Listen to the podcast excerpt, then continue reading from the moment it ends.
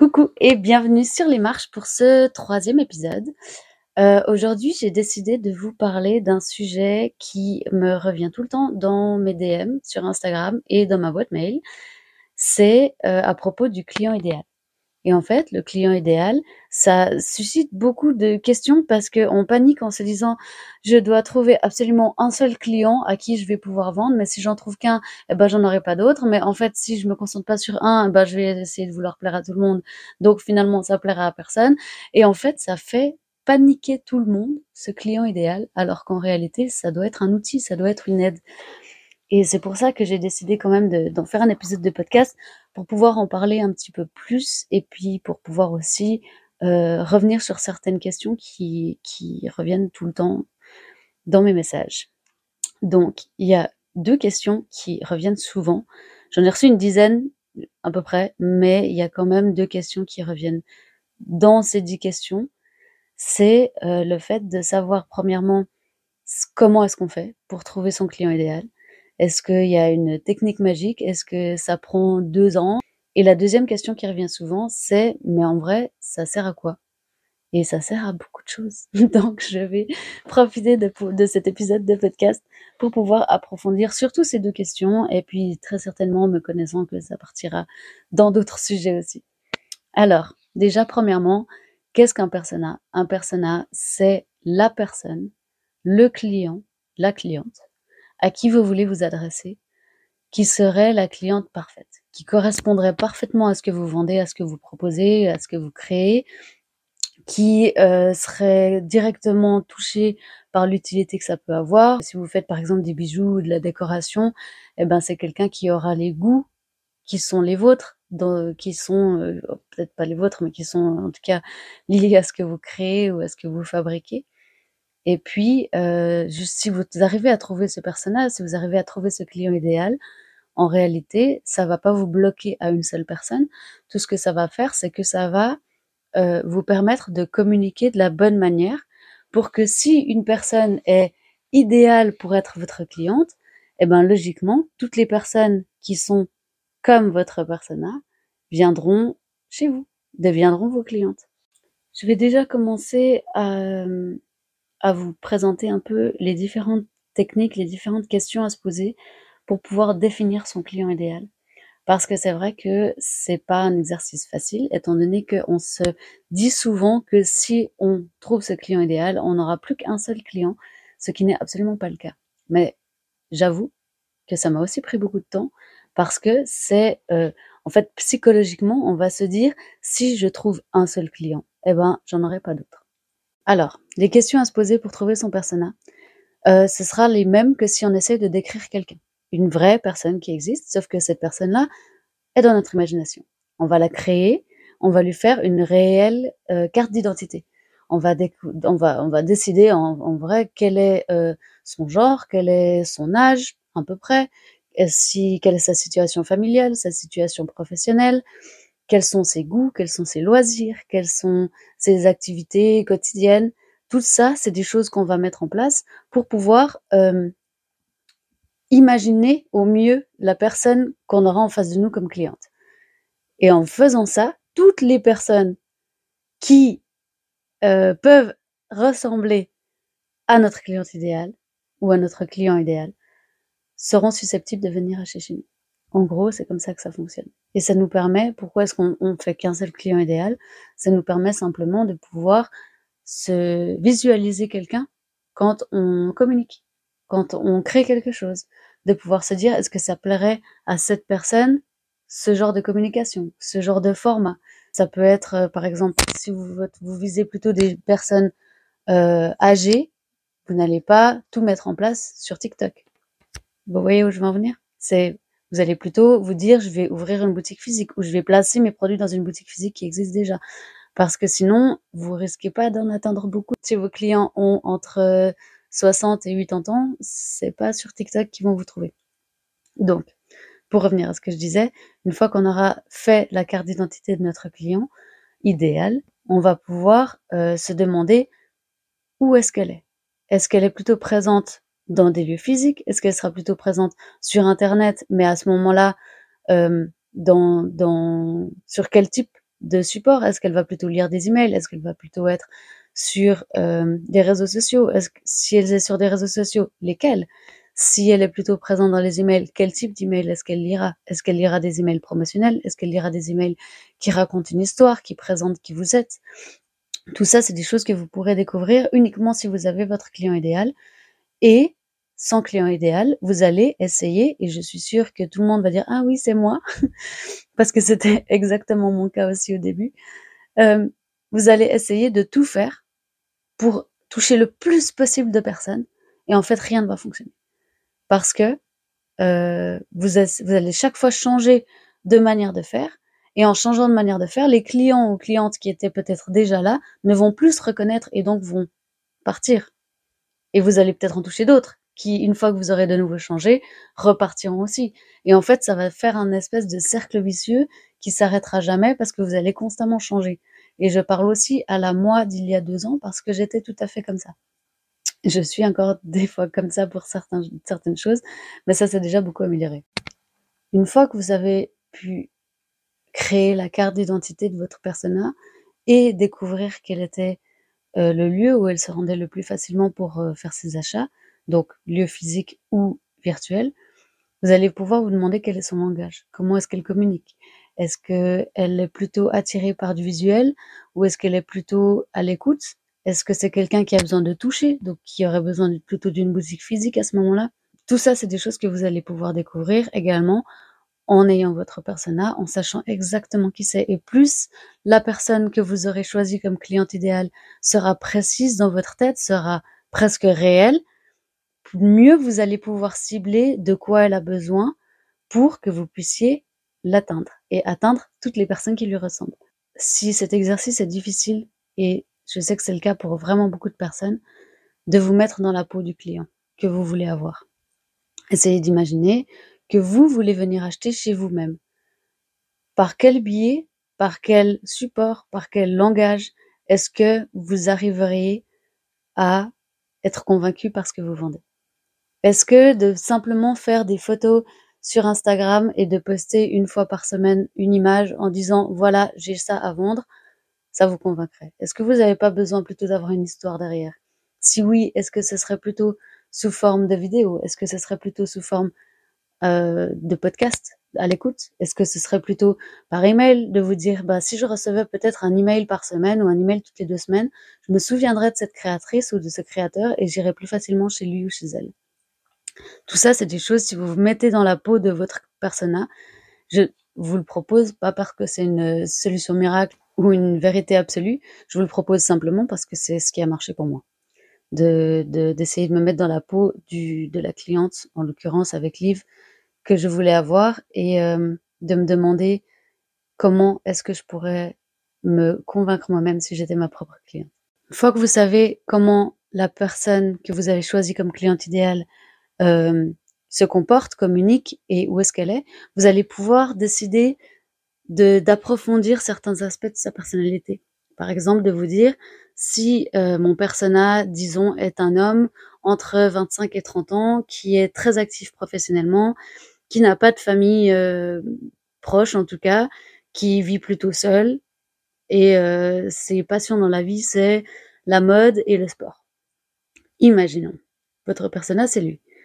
Vous savez que comme il a, comme il est moins de 30 ans, il sera plutôt présent par email et sur des réseaux sociaux. Comme il est très actif professionnellement, il sera peut-être présent sur LinkedIn, sur Facebook, peut-être un peu moins sur TikTok, Instagram, plutôt dans le côté mode peut-être, et plutôt dans le côté sport, peut-être moins dans le côté professionnel.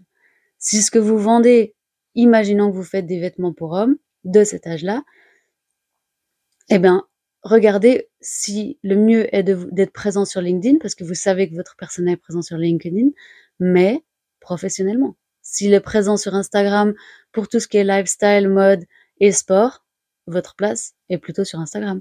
À la limite, sur Facebook et de toute évidence par email parce que c'est par email qu'il va pouvoir vous suivre parce que sur Instagram, il y aura 200 comptes comme le vôtre qui vont peut-être l'intéresser.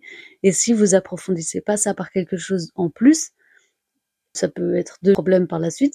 Le premier, c'est que vous allez vous perdre dans un océan d'informations qu'il a déjà sur les réseaux sociaux. Et le deuxième problème, c'est que Instagram ne vous appartient pas. Comme n'importe quel autre réseau social, c'est juste ici pour vous faire connaître, pour parler de vous, pour humaniser votre, euh, votre marque en faisant des vidéos, en vous présentant, en expliquant qui vous êtes, en montrant peut-être les coulisses de votre entreprise, mais ça ne vous appartient pas. Donc le jour où Instagram ferme, vous n'avez plus de clients si vous comptez que sur Instagram. Pour ça aussi que j'insiste toujours sur le fait d'avoir quelque chose qui est à vous. Et d'ailleurs, c'est dans l'article de blog que j'avais fait euh, sur les sur les cinq euh, petites astuces pour pouvoir trouver et garder plus de clients.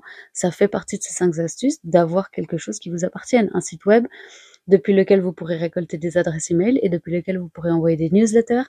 Comme ça, ça, ça vous appartient. Et si un jour vous avez plus de réseaux sociaux, c'est quelque chose que vous pourrez toujours utiliser pour rester en contact avec vos, vos clients. Bref, je me suis égarée de nouveau. Donc, j'étais en train de vous raconter cet homme de 25 à 30 ans qui aime la mode, le sport et qui travaille beaucoup, qui est très actif professionnellement, cet homme-là, vous allez pouvoir approfondir sa carte d'identité, détailler encore plus quels sont ses hobbies. Peut-être que, ok, le sport, mais quel sport? Est-ce qu'il est-ce qu'il en fait professionnellement? Est-ce qu'il en fait juste une fois de temps en temps? Est-ce que c'est quelque chose de très important pour lui ou pas?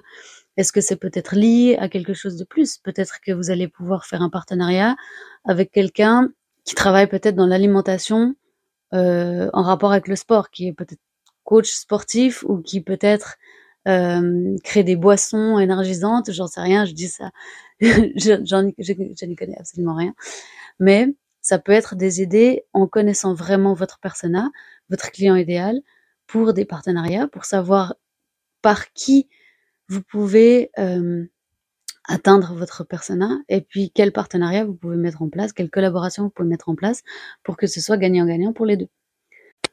Maintenant, vous savez qui est votre persona, que vous savez où il est, que vous savez que vous avez approfondi un peu sa carte d'identité, que vous avez découvert quel, euh, quel style de communication fonctionne avec lui.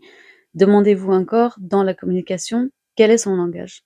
Est-ce est-ce qu'il va plutôt être touché par euh, un langage très familier. Est-ce que pour lui, il faut qu'il y ait du tutoiement partout? Est-ce que hum, il avait envie de se sentir proche d'une marque pour pouvoir acheter? Ce qui voudrait dire aussi d'en dévoiler beaucoup plus sur vous, sur votre méthode de fabrication, peut-être sur les coulisses de votre marque, peut-être sur la personne que vous êtes dans la vraie vie et pas juste euh, en tant que créateur ou créatrice.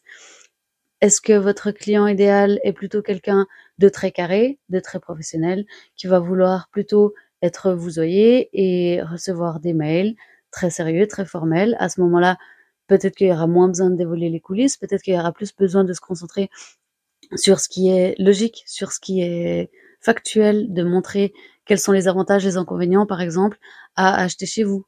Vraiment, très logiquement, très structuré, en sachant en fait comment votre client va s'exprimer et comment il va communiquer dans la vie de tous les jours. Et ça, c'est pas quelque chose que vous allez pouvoir inventer, c'est quelque chose en lien avec le fait que votre client idéal est la personne qu'il est dans votre tête. C'est vraiment en se basant là-dessus que vous allez pouvoir découvrir la manière dont il parle. Il y a encore quelque chose à laquelle il faut faire attention quand on se concentre sur qui est son client idéal.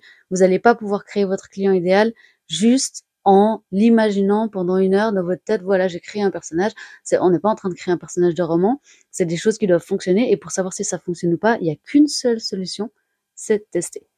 Donc, une fois que vous avez testé euh, les réseaux sociaux, vous allez pouvoir voir, d'après la personne que vous pensez être votre client idéal, vous avez misé sur Instagram, reprenons cet homme de 25 à 30 ans qui aime le sport et, euh, la mode.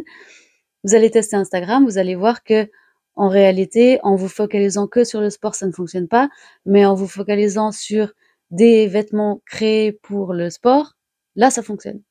On teste, on essaye, on essaye de lui parler euh, sous format vidéo. Ça fonctionne très super. Ça fonctionne pas très bien. Je vais essayer de faire plutôt des posts, plutôt des stories, plutôt une liste email ou combiner les deux. Peut-être qu'il a besoin qu'on lui rappelle plusieurs fois et ça, tous les clients ont besoin de voir plusieurs fois passer votre produit avant de passer à l'achat, il y a très peu de monde qui va le voir passer une fois et qui va se dire ah super, j'achète, trop bien. ça, ça, ça arrive très peu souvent. Et puis la plupart du temps, en général, on dit qu'il faut voir quelque chose cette fois pour avoir envie de l'acheter. Donc, n'ayez pas peur de saouler vos clients. C'est quelque chose que j'ai aussi beaucoup entendu quand je parlais pour les premières fois du client idéal et du persona et de trouver à qui on veut s'adresser et de parler de sa marque à cette personne-là. Il y a plein de gens, plein d'entre vous qui m'ont dit, mais si j'en parle trop, je vais les saouler. Eh ben, si vous les saoulez, c'est que c'était pas votre client idéal et il va se barrer de vos abonnés. Et c'est pas grave, parce qu'il aurait de toute façon rien acheté chez vous. Et les personnes que vous saoulez pas, c'est les personnes qui seront super intéressées par ce que vous faites, qui auront envie d'en apprendre plus. Évidemment que si vous faites le même post toutes les semaines pour redire la même chose, oui, bon, ok, on, se comprend. De parler une fois de les matières que vous utilisez, une autre fois des couleurs, pourquoi ces couleurs-là, une autre fois euh, de la prochaine collection qui sort et quelle a été votre euh, inspiration, une autre fois d'une rencontre que vous avez faite, d'une nouvelle collaboration, de vos coulisses, de comment vous emballez vos commandes, de qu'est-ce qui fait que vous êtes unique, de vos valeurs. À chaque fois que vous allez parler de ce genre de choses, vous en dites un petit peu plus sur vous. Vous laissez vos clients vous connaître un peu mieux. Et si vous réfléchissez dans l'autre sens, je suis sûre et certaine que vous aussi, vous suivez des créateurs, des créatrices, ou même des influenceurs, influenceuses, des grandes marques, peu importe. Est-ce que si vous achetez chez eux régulièrement, ça vous saoule d'entendre parler d'eux de temps en temps? Non. Parce que de toute façon, déjà, un, si on part sur le principe des réseaux sociaux, il y a clairement pas tout le monde qui voit tout ce que vous postez. Il y a qu'une petite partie de vos abonnés à qui ça va être montré. Et si c'est un post, un réel, une story qui intéresse ce genre de personnes, ça va être montré à plus de monde. Si ça intéresse plus de monde, ça va être montré à encore plus de monde. C'est comme ça que ça fonctionne. Donc, de toute façon, il n'y a pas tout le monde qui va voir tout ce que vous faites. La seule personne qui connaît tout ce que vous faites, c'est vous-même. Personne d'autre. Les autres personnes vont voir passer un petit peu. Si ça les intéresse beaucoup, ils vont réagir avec ce contenu. Ce qui veut dire qu'ils ont envie d'en savoir plus. Donc, quand ils vont découvrir quelque chose de plus la fois d'après, ça va aussi les intéresser. Ils vont de nouveau réagir avec. Le jour où ça les intéresse plus, ils vont arrêter d'interagir avec et peut-être que ce sera moins montré à ces personnes-là. Quoi qu'il en soit, parlez de vous, communiquez. Il faut absolument que les gens en connaissent le plus possible sur votre marque, sinon il y a des milliers de marques sur les réseaux sociaux, il y a des milliers de marques qui ont des listes email et des newsletters. Si vous en parlez pas, vous serez remplacé par quelqu'un d'autre, tout simplement. Et dans tout ça, l'importance de connaître son personnage, c'est justement que vous n'allez pas vous adresser à tout le monde.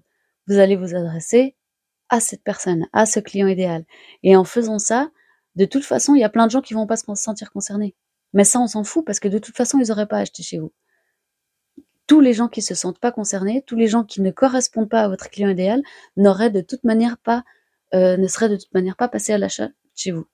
Donc, si on part du principe que toutes les personnes qui ressemblent à votre client idéal vont s'intéresser à ce que vous faites et vont trouver votre contenu euh, peut-être divertissant, peut-être euh, euh, que ça va leur apporter des informations, peut-être que ça va leur apprendre des choses, peut-être que ça va leur faire découvrir un peu plus sur vous, ils vont se sentir plus proches de vous, etc. Ça va de toute façon leur apporter quelque chose. À ce moment-là, c'est des gens qui seront plus susceptibles de s'attacher à vous, de vouloir en savoir plus, de vouloir peut-être posséder quelque chose que vous avez créé juste parce que c'est vous. Parce que les gens qui achètent chez des créateurs, créatrices, artisans, artisanes, ils achètent non seulement pour le produit, mais la raison pour laquelle ils viennent chez vous et pas dans une grande surface, c'est vous. C'est juste vous. Les valeurs que vous mettez dedans, comment vous les transmettez, ce que vous dégagez, ce que vous arrivez à créer comme monde autour de votre produit. Imaginons que vous fassiez des Vêtements de sport pour hommes entre 25 euh, et 30 ans, reprenons notre exemple d'avant. Eh bien, euh, pourquoi est-ce qu'il n'irait pas dans une grande surface, cet homme de 25 à 30 ans qui aime le sport et la mode? Pourquoi est-ce qu'il vient chez vous? Il viendra chez vous parce que c'est peut-être fait à la main, c'est peut-être fait euh, dans le pays où votre client habite et du coup il aura envie d'avoir un vêtement qui ne vient pas de l'autre bout du monde. C'est peut-être fait avec des matières qui sont super euh, qualitative et contrairement à quelque chose qu'on peut avoir moins cher dans ces supermarchés, ça sera peut-être quelque chose que vous pouvez mettre en avant comme étant une valeur que vous avez de faire du qualitatif qui dure dans le temps et qu'on ne doit pas remplacer après six mois. Peut-être que euh, cette personne viendra vers vous aussi parce que vous avez créé tout un monde autour, que vous avez réussi à le faire rentrer dans ce monde-là et que du coup, il va se sentir inclus et il va avoir envie d'en faire partie. En parlant de ça, il y a encore une question qu'il va falloir se poser pour votre, pour découvrir, pour euh, étoffer votre client idéal, c'est qu'est-ce que vous allez lui apporter? Parce que personne ne viendra acheter chez vous si ça ne leur apporte rien. Ça, c'est sûr. Ni chez moi, ni chez personne. Ça leur apportera de toute façon quelque chose. Ça peut être du bien-être. Imaginons que vous fassiez des produits de soins pour euh, la peau, pour les cheveux, eh ben, les gens qui viendront chez vous, ils vont rechercher ce bien-être, ils vont rechercher peut-être la beauté, peut-être le soin de soi. Peut-être que si vous faites des bijoux, par exemple, comme je fais avec Liv, ce que, ce que je vais apporter aux gens, ce que Liv va apporter aux gens, c'est que ce qu'ils vont ressentir en acquérant l'un des bijoux que je crée, ce sera peut-être de se sentir beau, de se sentir plus confiant. Peut-être que ils vont oser porter quelque chose qu'ils ne pensaient pas pouvoir oser porter et ça va, ça va leur donner un sentiment de confiance en eux. Ça va peut-être leur donner un sentiment de bien-être parce que quand on s'apprête, quand on prend soin de soi, ça booste le bien-être.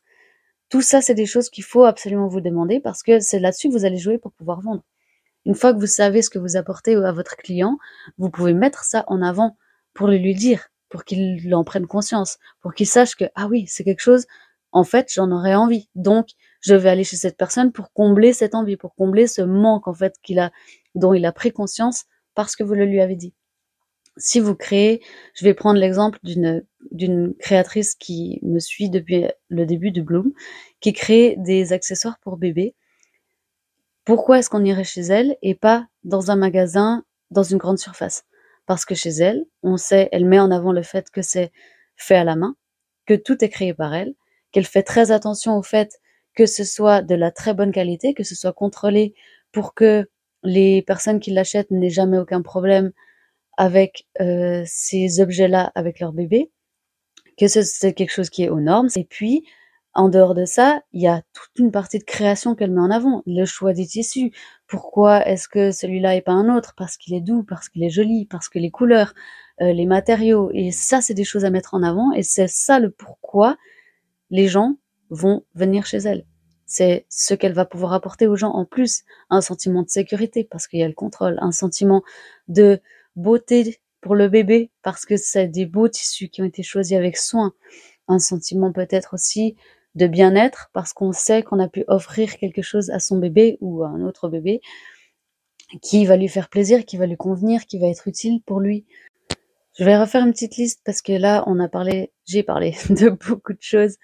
Euh, et pour pouvoir vous en rappeler, il y avait le numéro 1 des choses à faire pour trouver son persona. Ce sera de créer sa carte d'identité, découvrir qui il est, son genre, son âge, sa situation professionnelle, familiale, personnelle, créez-lui une identité.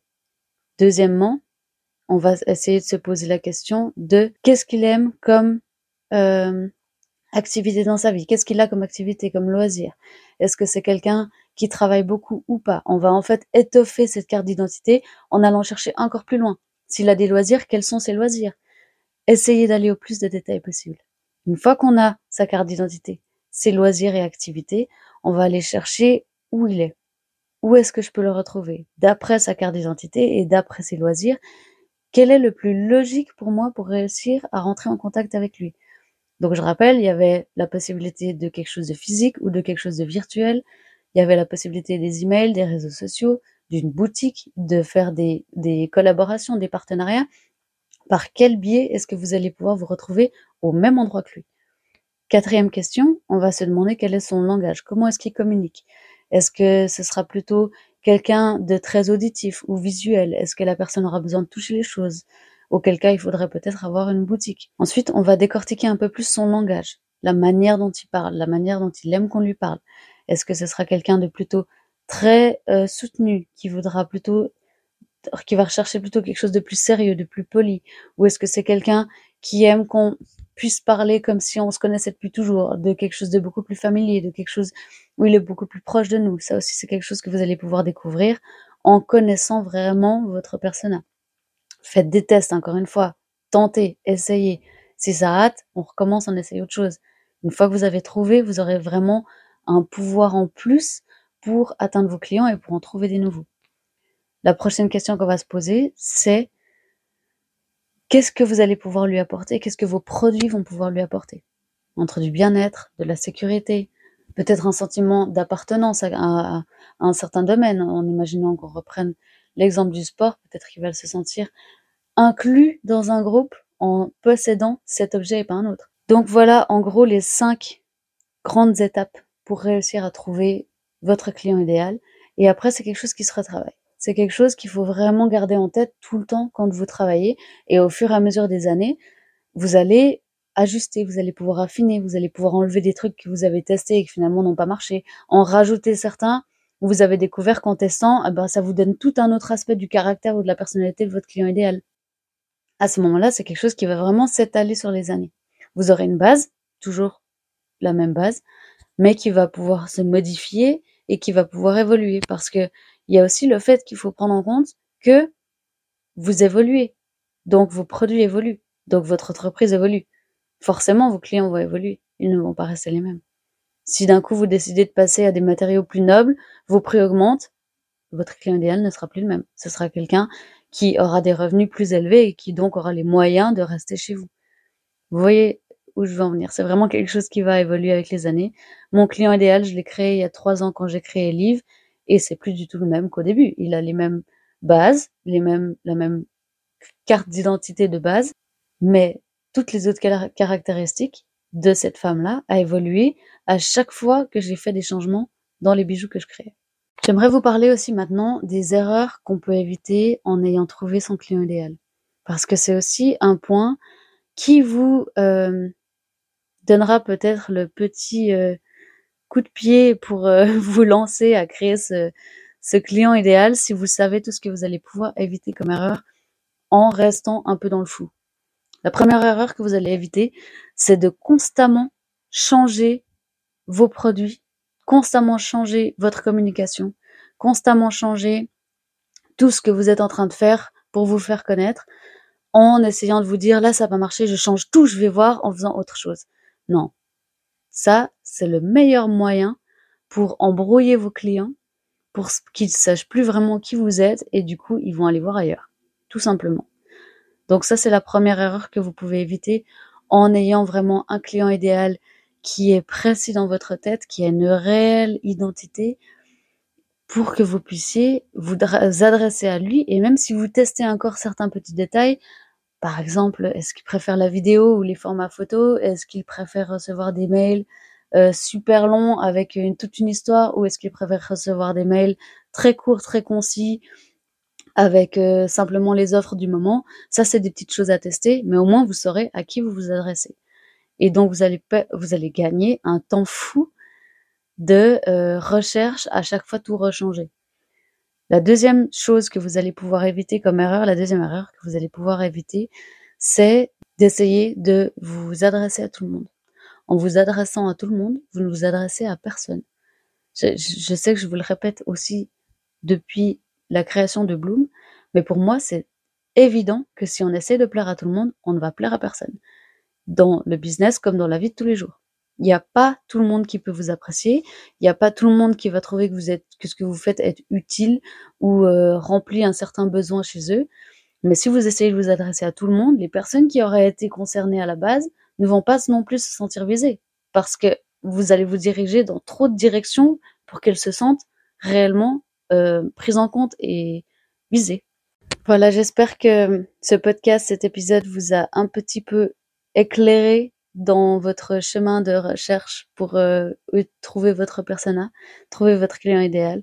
Donc pour ne pas oublier, premièrement, on lui fait une carte d'identité. Deuxièmement, on l'approfondit, on va chercher quelles sont ses activités, ses loisirs. En troisième, on va aller chercher où il est, on va essayer d'être à la même place que lui, physiquement ou virtuellement. En quatrième, on va aller chercher quel est son langage, comment est-ce qu'il communique. Est-ce qu'il a plutôt un langage plus soutenu ou plus familier? En cinquième, on va chercher qu'est-ce qu'on peut lui apporter. Est-ce que c'est un sentiment de confiance, un sentiment de sécurité? On va aller chercher vraiment pourquoi nous et pas quelqu'un d'autre. Qu'est-ce qu'on lui apporte? Une fois qu'on a ces cinq choses, on aura un client idéal et on va pouvoir lui transmettre nos valeurs de la meilleure manière pour qu'il les reçoive. Et toutes les personnes qui vont lui ressembler vont venir vers vous aussi. En plus de ça, les erreurs que vous allez éviter en ayant votre client idéal, ce sera de moins vous éparpiller, de pas essayer de plaire à tout le monde et surtout de rester aligné avec vos valeurs. Et ces trois choses, c'est très important. Donc, trouvez votre client idéal. Maintenant, faites l'exercice. Et puis, si vous ne l'avez pas encore fait, essayez de travailler sur vos valeurs, de trouver ce qui est important pour vous, le pourquoi vous vous êtes lancé. Vraiment, c'est aussi très important. J'en ferai certainement aussi un épisode de podcast. Merci beaucoup d'être resté jusqu'à la fin de l'épisode. J'espère que ça vous a donné des pistes et que ça vous a aidé pour trouver votre client idéal, que ça vous a aidé à comprendre aussi pourquoi c'était si important. N'oubliez pas de mettre des étoiles, des commentaires, ça me fait toujours très plaisir, ça aide beaucoup le podcast à se faire connaître et aux gens qui en auraient besoin de pouvoir le découvrir. Passez une très bonne journée, une très bonne après-midi, un très bon week-end et à la semaine prochaine pour le nouvel épisode.